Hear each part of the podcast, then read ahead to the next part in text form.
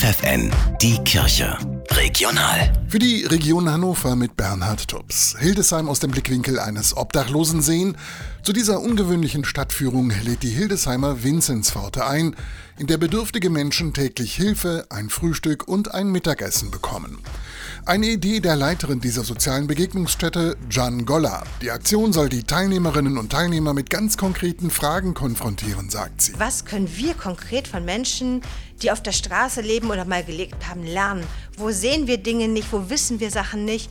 Wie können wir Lehrende von Menschen sein, die es nicht so gut im Leben haben? Das Projekt namens Street Smart soll schon bald starten, so erklärt es Claude Englebert, Sozialarbeiter in der Vinzenspforte. Das Ziel soll sein, dass jeder, der so eine Stadtführung nachher mitmacht, dass der auch einen neuen Blick kriegt für verschiedene, äh, erstmal nichtssagende Orte, aber vielleicht nachher sehr, sehr spannende Orte. Bei seinen täglichen Gesprächen mit den Gästen der Begegnungsstätte macht er den Frauen und Männern Mut, anderen die Stadt aus ihrer Sicht zu zeigen.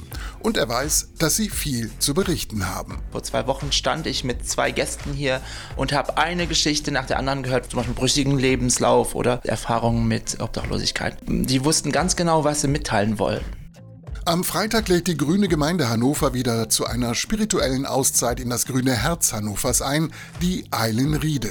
Alle, die daran interessiert sind, können dabei sein. Es sollte etwas mitgebracht werden, was man mit der Gruppe teilen kann, zum Beispiel ein Bild, ein Gedicht oder ein Lied. Treffpunkt ist um 16.30 Uhr das Freizeitheim Lister Turm.